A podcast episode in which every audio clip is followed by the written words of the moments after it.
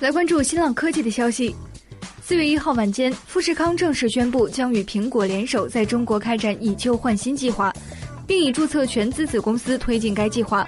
未来富士康方面将会通过该公司来销售所有经过严格把关、质量检测、维修的二手设备，并且富士康会对再次销售的二手设备提供一年的保修期。